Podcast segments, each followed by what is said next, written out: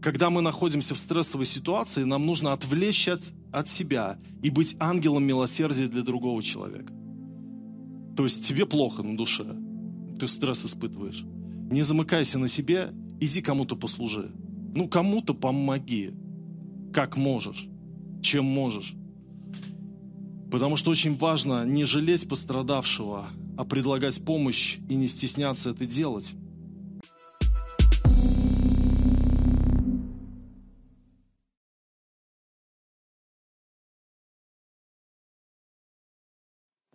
Пусть Бог благословит каждого. Я сегодня хочу проповедовать на тему «Ангел милосердия». Ангел милосердия. И это название я взял... Я вообще люблю называть проповедь какой-то цитатой из какого-то места Писания. Но это не фраза из Библии, это фраза из жизни. Я расскажу вам одну историю, и вы поймете. А, во время Великой Отечественной войны один матрос попал в госпиталь. И он был тяжело ранен, и ухаживала за ним медсестра. Она ухаживала, а он был такой капризный, ну, потому что, э, знаете, когда человек э, с болью, он бывает капризный. И, кроме того, он был атеист, и когда беседа заходила с этой медсестрой, которая была верующая, он строго все отрицал и еще как бы злился на нее. Но проходило время, она ухаживала за ним, как-то он попросил яйцо сварить, она сварила яйцо, принесла ему, он говорит, это слишком вкрутую ты сделал, слишком крутое. И не стал есть. Она молчалива, как будто ничего не произошло, э, пошла и сварила еще раз, принесла, он говорит, это недостаточно, а, значит, э, э, яйцо сварено. И потом она просто приходит, приносит ему кипяток, приносит ему яйцо и часы, и, и говорит, сделайте так, как вам будет э, угодно. И, в общем, по прошествии времени он ей сказал, ты знаешь, я не верил в Бога, я атеист. Но, видя тебя, узнав тебя, ангела милосердия, настоящего ангела, я теперь верю в Бога, я верю, что Бог есть. И это вот э, интересная такая показательная история о том, что э, Бог может являться нам через других людей. Вдруг в твоей жизни появляется какой-то человек или фрагмент, связанный с каким-то человеком, и ты понимаешь, это знак для меня. Это Бог мне подмигнул сейчас через него. Хотя сам этот человек даже не подозревает, что Бог его таким образом использует. Я вообще, когда уверовал, вы знаете, э, как я уверовал? Я уверовал не через какое-то мистическое переживание, как, например, у апостола Павла было, что он встретился со Христом и увидел свет, который его ослепил, услышал голос, и он был потрясен, что Христа он встретил, да, и это было вот... У него было так, у меня не было так, что я встретил Христа э, в, в каком-то явлении или видении, но и когда я уверовал, я увидел Бога в верующих людях. Вот в их рассказах, в их вот в атмосфере, которая там... Я просто понимал, что я захожу на территорию с верующими людьми, и там другая атмосфера. Она такая, которую я никогда в жизни не чувствовал и не ощущал. И Бог вот в этой атмосфере реален. В их жизнях реален. Я вижу в их свидетельствах реального Бога. Я вижу отвечающего Бога. Я вижу, как Бог ведет. Если нет положительного ответа на молитву, допустим, молится о чем-то, и по-другому получается, я вижу, как Бог все равно показывает человеку, и человек потом вразумляемый э, Богом говорит о своем пути, говорит о том, что э, через что он прошел, и это тоже благословенно, и меня это тоже вдохновляет. В общем, это мой опыт э, веры. Я увидел Бога в своей жизни в разных эпизодах, связанных с разными людьми. И Бог часто открывается нам через другого человека. Через другого человека. Мы, конечно, верим в непосредственное общение с Богом, с Отцом и Сыном и Духом Святым, и том, что, о том, что у тебя завязываются с Ним отношения, Бог говорит лично тебе, это во всем мы это, в это верим. Но также Бог использует людей, чтобы показать нам себя. Я хотел бы открыть с вами второе послание Коринфянам, седьмую главу, и прочитать здесь с пятого по седьмой стихи. Апостол Павел пишет, «Ибо когда пришли мы в Македонию, плоть наша не имела никакого покоя, но мы были стеснены отовсюду, от вне нападения, внутри страхи, но Бог, утешающий смиренных, утешил нас прибытием Тита. И не только прибытием его, но и утешением, которым он утешался о вас, пересказывая нам о вашем усердии, о вашем плаче, о вашей ревности по мне, так что я еще более обрадовался. Апостол Павел рассказывает историю о том, как они пришли в Македонию. Из деяний апостолов мы помним, как они пришли в Македонию. Они вообще не планировали туда идти, но апостолу Павлу было видение, э, что муж македонянин зовет их и говорит, помогите. И он понял и своей апостольской команде сказал о том, что мы пойдем в Македонию, потому что я видел видение. И они туда пришли, и там э, началось пробуждение, апостол Павел изгнал духа Пифона, как вот в греческом оригинале э, написано, в нашем синодальном переводе, духа прорицательного из девушки, которая ходила за ними и говорила, это сыны э, там Божьи, да, и, ну, мешала, можно так сказать. И он, вознегодовав, изгнал из нее этого духа, и тогда торговцы, ну то есть не торговцы, а люди, зарабатывающие на эзотерике и зарабатывающие на этой прорицательнице, она как медиум была, прорицала, они поняли, что дохода лишились, потому что этот дух, его выгнал Павел, и теперь как нам зарабатывать? И они э, возмутили администрацию города, и вельможи пришли, и вот в Деяниях в 16 мы читаем, что народ даже восстал, воеводы, и сорвав с них одежды, велели бить их палками и, дав им много ударов, вергли в темницу, приказав темничному стражу крепко стеречь их. И апостол Павел вот здесь Коринфянам пишет, он говорит, когда мы пришли в Македонию, плоть наша не имела никакого... Мы были стеснены отовсюду, от вне нападения, внутри страхи. И реально они попали в такую ситуацию, когда с них сняли одежды. Я не знаю, до какой степени сняли с них одежду, но я предполагаю, что, возможно, они были просто голыми перед людьми, потому что в Коринфянам также апостол Павел пишет, что мы испытывали наготу и побои. И вот апостол Павел, много народа, толпы, их клеймят, их ведут на площадь, их бьют палками, там наказание. А, они испытывают эти побои. Внутри страхи, что их сейчас просто разорвут. Вот, вот такое состояние было у них а, там, в Македонии. Ну, помните потом историю, их в темницу посадили, и потом там землетрясение случилось э, сверхъестественно, и темничный страж своим домом покаялся. Но апостол Павел говорит здесь Коринфянам, что «но Бог, утешающий смиренных, утешил нас прибытием Тита, и не только прибытием его». То есть вот обратите внимание, апостол Павел говорит о Боге, который утешил его и братьев, которые были с ним, через человека. И он мог просто сказать, что и э, Тит пришел, и мы утешились. Потому что вот представьте, они были вот в такой ситуации, тюрьма, вот, ну, э, негодование народа, непринятие, побои. И приходит их человек. Приходит человек э, к ним и приносит какую-то весть. И они, у них уже радость была от того, что Тит просто пришел.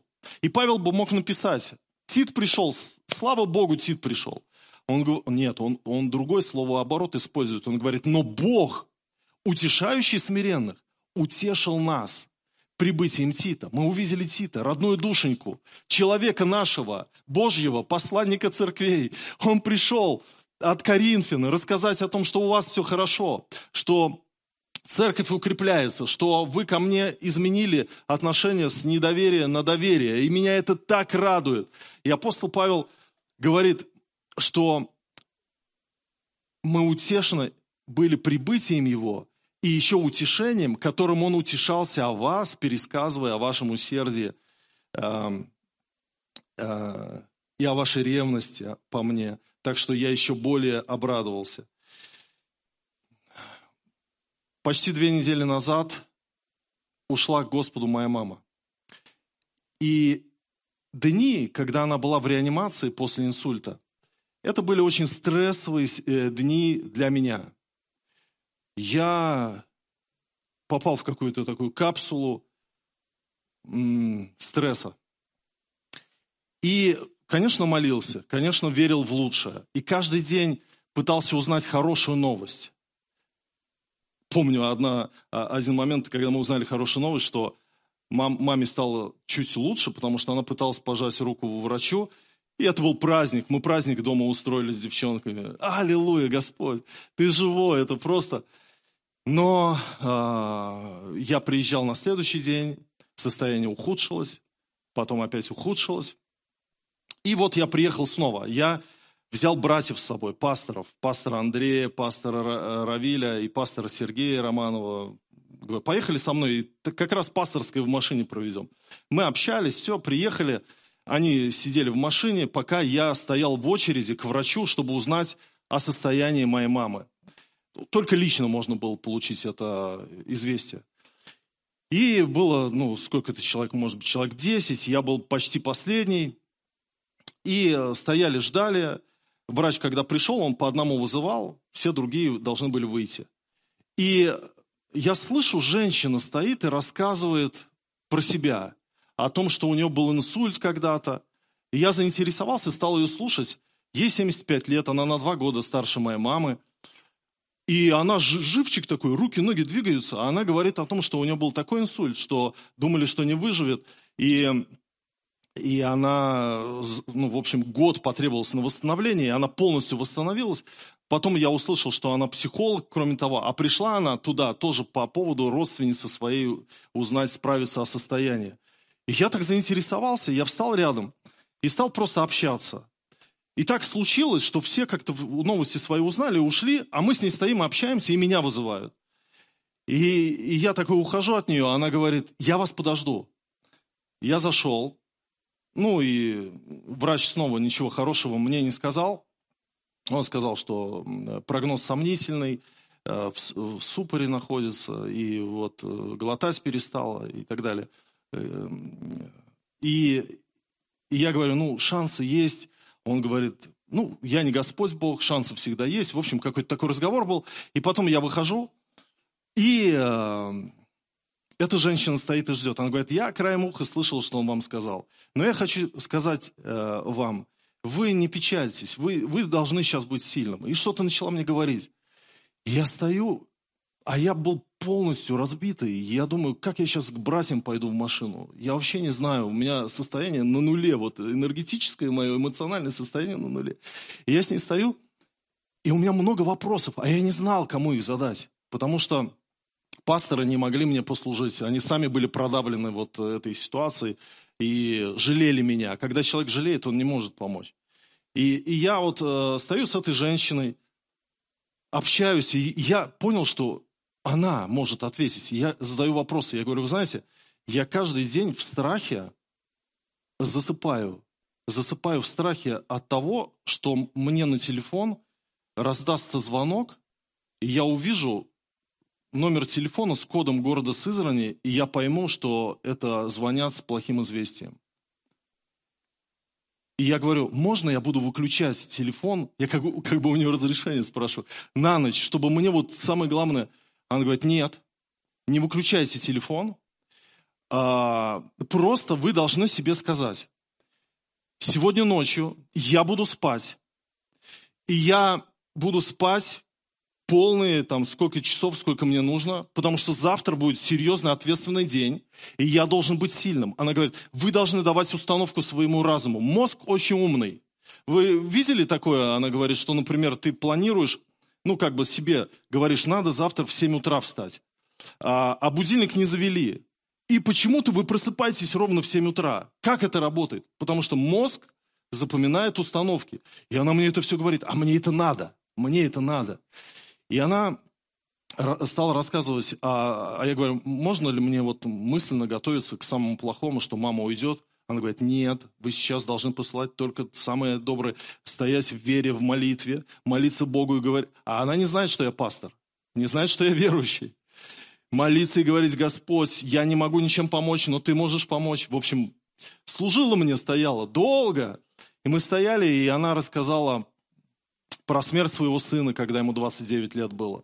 И как она это переживала. И о том, как потом через две недели звонит ей ее родственница и говорит, Инна, я вот звоню, хочу соболезнования выразить. Я просто не звонила вот тогда, когда все случилось, потому что и так тебя, наверное, все замучили звонками.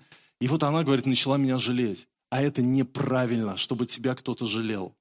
Это неправильно. Ну, жалость, она убивает. Что нужно делать, когда у человека вот, ну, какой-то вот стресс или что, горе? Нужно приехать к нему и сказать, слушай, пойдем в лес белок кормить. И это, это я вам пересказываю ее слова. И, и говорит, и просто, ну, служить, ну, я не знаю, общаться на разные темы, о планах поговорить и так далее, о жизни. Уводить человека из этого состояния, просто ему служить. И я так много получил вот через эту женщину. Я говорю, можно я ваш телефон запишу? Она говорит, да, можно, но вы можете не дозвониться, потому что много звонков, но я ваш телефон запомню. В общем, стоим, вышли на улицу, ветер, дождь, а она не уходит. А мне и надо, чтобы она не уходила. Пожалуйста, еще побудьте внутри, я как бы вопрошаю. И я ей говорю, вы знаете, Бог мне вас послал. А она мне говорит, а мне вас. Чтобы я вот, я чувствую, вам должна вот что-то сказать такое. Я потом пошел в машину, и мое состояние уже было, ну, как бы таким более сильным, более стабильным. И я запомнил вот эти уроки, что я должен давать себе установку, я не должен, я, я сильный, у меня есть жена, у меня есть дети, я должен ну, не раскваситься. И по понедельникам я провожу онлайн-курс по герменевсике, готовлю все оборудование, через полчаса начнется онлайн-курс, и вдруг телефон беру, а у меня постоянно как бы выключен, ну, э, я все равно мониторю, там, кто звонил. И я не слышал вызов, но вижу красный телефон пропущенный с кодом города Сызрани. И я сразу все понял. Через полчаса мне преподавать. Я сажусь на диван, у меня сердце бьется, я нажимаю на этот номер, звоню по этому номеру, а там автоответчик. Центральная городская больница города Сызрани, там то-то, то-то, третье, десятое. Я выключаю, звоню в реанимацию, как всегда звонил медсестрам. Они никогда не имеют права говорить о состоянии больного. Но в этот раз я должен был выяснить, почему мне позвонили. И я говорю, вот я по поводу Суховой Тамары хочу справиться, не случилось ли что. Она куда-то пошла, потом пришла, говорит, позвоните по этому номеру. Я позвонил по другому номеру, они говорят, да, это реанимация, но это совершенно другая реанимация. Дают мне снова тот номер, по которому я уже звонил. И я понял, что сейчас мне вообще это не нужно. Я поставил свой телефон на режим «не беспокоить». Я пошел в коридор. Ну, такой коридор у нас длинный в нашей квартире. И я такой говорю, я сейчас буду преподавать и это будут самые лучшие два урока в моей жизни. Я отдам людям самое лучшее. Я должен быть спокоен в день бедствия моего. И Господь поможет мне. Я дал себе установку. Я сел, отпреподавал два урока, потом включил телефон. У меня 33 пропущенных звонка от разных людей. Заходит Кристина, девчонки плачут и все такое. Но э, я понял, что вот та женщина, она сама, возможно, не осознавала, что, что, что происходило в тот момент.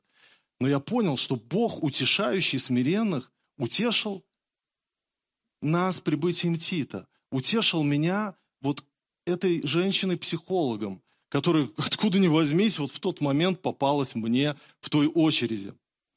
И я хочу сказать, что это очень-очень важно нам оказавшись вот в такой ситуации, в стрессовой ситуации, очень важно нам не замыкаться на себе. У нас есть очень интересная история в Библии про Давида и Иоаннафана. Давид постоянно был в преследованиях, ну, его преследовал Саул. И он где только не жил. Вот я когда читал его историю, я понял, ну, Библию читал, я понял, что у него жизнь, она вообще была очень тяжелый. То в пещерах они скрывались, то в лесу, то в другом там государстве, где ему тоже не рады были. То есть э, он постоянно в бегах был. Дети не могли постоянно в один и тот же садик ходить или школу. Это была вот такая жизнь. И, и вдруг они вот, ну, в лесу оказались, он и его ребята. И Зефеи, которые там местные жители, взяли и предали его Саулу. Позвонили Саулу и говорят, забирайся. И он, вот у него руки опустились. Он пишет 17-й псалом, это самый драматичный псалом в Библии. Он говорит, все, цепи ада облегли меня, и жить не хочу, ничего не хочу. И, и вот в этот момент, первая книга Царств, 23 глава, с 16 по 17 стихи, написано, «И встал Иоаннафан, сын Саула, и пришел к Давиду в лес, и укрепил его упованием на Бога. И сказал ему, не бойся, ибо не найдет тебя рука отца моего Саула, и ты будешь царствовать над Израилем, а я буду вторым по тебе. И Саул, отец мой, знает это. И Анафан пришел и говорит ему, не бойся, не найдет тебя рука отца моего Саула, и ты будешь царствовать. То, что Бог тебе сказал, оно исполнится а я буду вторым по тебе. И это даже не пророчество было. Мы все помним, что Иоаннафана убили, и он не был вторым по э, Давиду. Но это была поддержка. И написано, и укрепил э, Давида упованием на Бога. А в оригинале на иврите написано, укрепил руки Давида. То есть он взял его руки опущенные и поднял. И вот так важно нам иметь таких людей, когда у тебя руки опускаются, чтобы кто-то пришел и сказал, слушай, все будет у тебя хорошо. Бог никуда не делся. Он поможет тебе, Он избавит тебя, Он благословит тебя, Он выручит тебя. И все, что Он тебе говорил о твоей судьбе, о твоей жизни, все это придет в исполнение. И это то, что укрепило. Вы знаете, Бог нам может проговорить через человека. Нам нужно просто быть внимательными. А, я читал одну историю про одного брата во Христе, у которого иссохли отношения с Богом, и он хотел вот просто обновиться. Он поехал в лес. Думает, я в уединение, в лес поеду. И э, ходил там, молился, искал лица Божьего, искал, Господи, где ты, где ты, я хочу наполнения, я хочу увидеть Твою реальность. Но пришел еще в худшее состояние, как говорится. У него еще больше депрессии на него свалилась, потому что ничего он не почувствовал, небеса не открылись, никаких видений не видел, ни прикосновений, ничего. Он разочарованный сел в машину, поехал домой. Приехал домой, а у него ребенок маленький, грудной, Захария. И он взял его на руки, зашел домой, расстроенный, взял его на руки, ходит по комнате. И вдруг ему так вот стало грустно, он стал плакать. И говорит, Захарий, сынок, Слушай, я тебе хочу сказать. Я всегда буду рядом с тобой. Вот что бы ни было в жизни, я всегда буду рядом. Я никогда тебя не оставлю. Сынок, ты слышишь меня? Папа твой всегда рядом. И он говорит, и вдруг на него сходит осознание. То, что то, что он говорит сейчас своему сыну Захаре, это то, что Бог ему сейчас говорит в данный момент. Да? Это же, это же потрясающе. Вот это вот, вот этот сюрреализм, можно так сказать, вот это вот небесный реализм входит, врывается в нашу реальность, и вдруг ты понимаешь, и никто другой не понимает. У вас же были такие ситуации? Никто другой не может... То есть вот человек обронил фразу и пошел.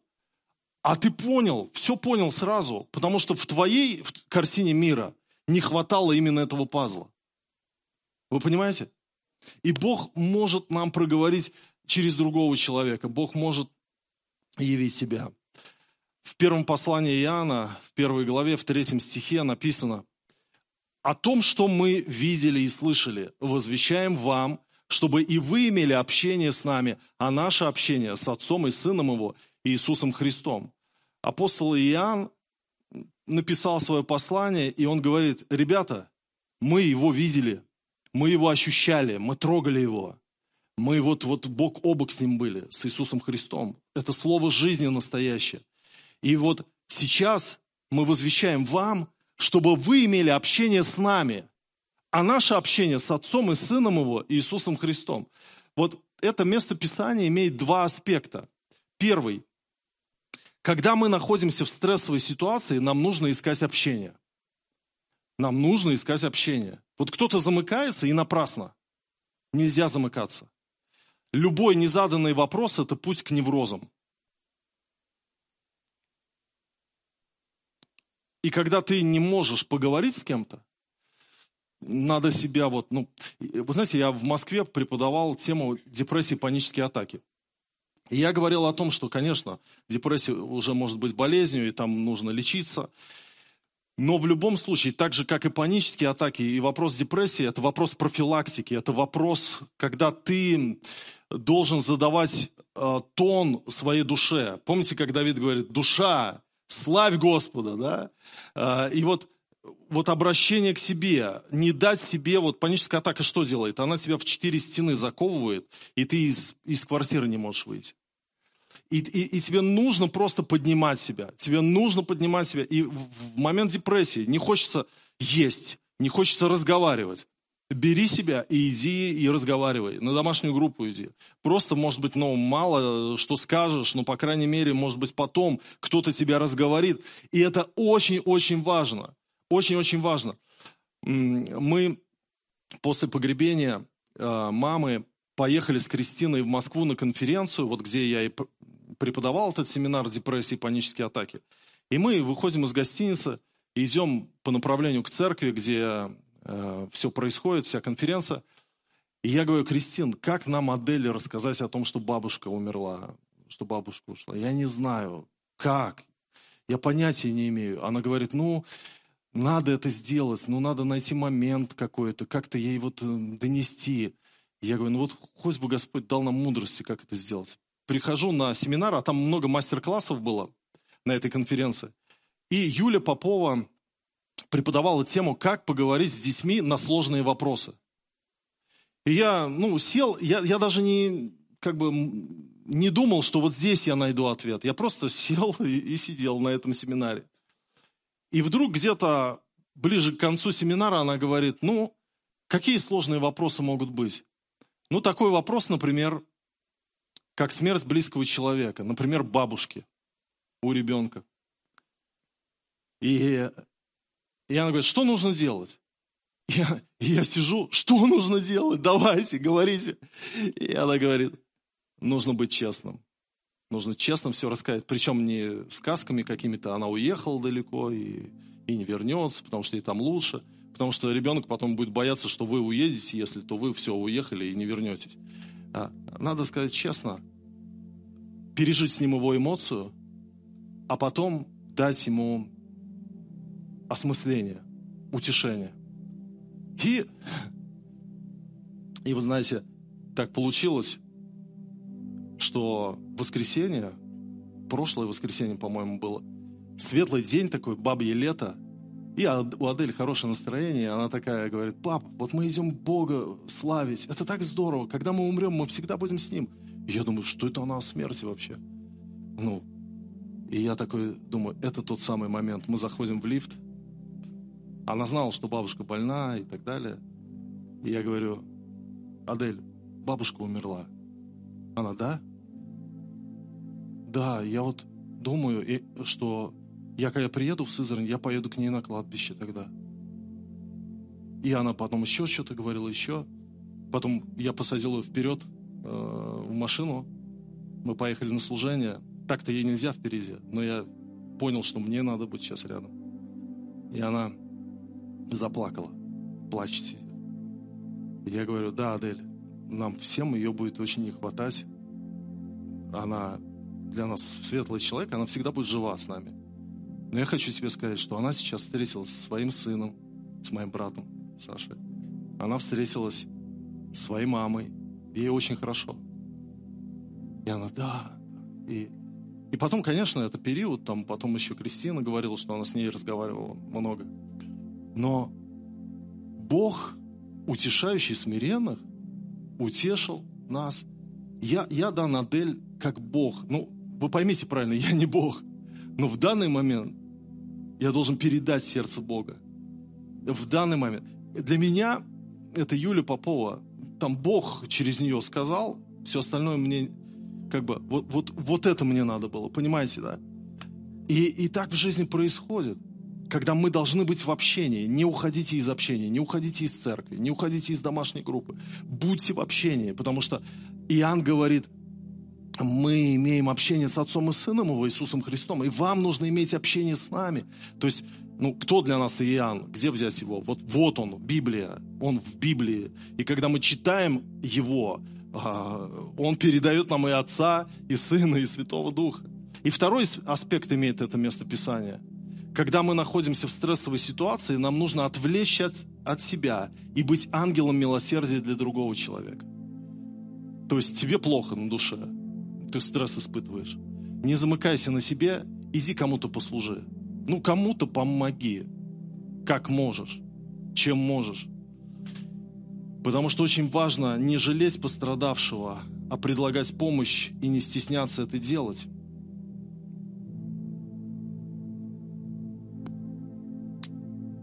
Да, и это помогает. И твоя ситуация будет решаться. Ну, психологической в первую очередь. Ведь все в руке Господа. Наша жизнь в Его руке. Ничего не случится с тобой без Его воли. Господь сохранит тебя. Господь явит многие чудеса в твоей жизни. Он не подведет. Мы не хотим, может быть, в тяжелое время жить, но мы живем. Ну, так сталось, так случилось. Но в разные тяжелые времена Бог являл очень много поддержки, ободрения и любви своему народу, людям своим, и сверхъестественно, и через других людей. Аминь. Поэтому, дорогие мои друзья, это, это то, что у нас должно быть. Мы не должны сдаться эмоциям, лечь на лопатки. Жизнь продолжается, и Господь в этой жизни никуда не делся. Ты скажешь, пастор Сергей, ну где мне этого ангела милосердия найти? Вот, вот сегодня хочу его вот встретить. Ну молитесь, молитесь не конкретно об ангеле милосердия, а просто о том, чтобы Господь ободрил, поддержал. Ну, может быть, я сегодня ангел милосердия, кстати, для кого-то из вас. А может быть, вот, а ты сегодня с таким же настроем для кого-то может быть ангелом милосердия. Мы все можем быть. Вот как та медсестра в госпитале – после которой атеист становится верующим человеком. Аминь. Давайте встанем.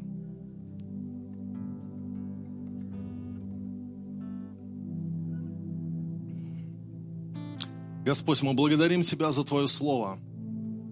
Мы молимся, Господь, чтобы Ты укрепил дух церкви в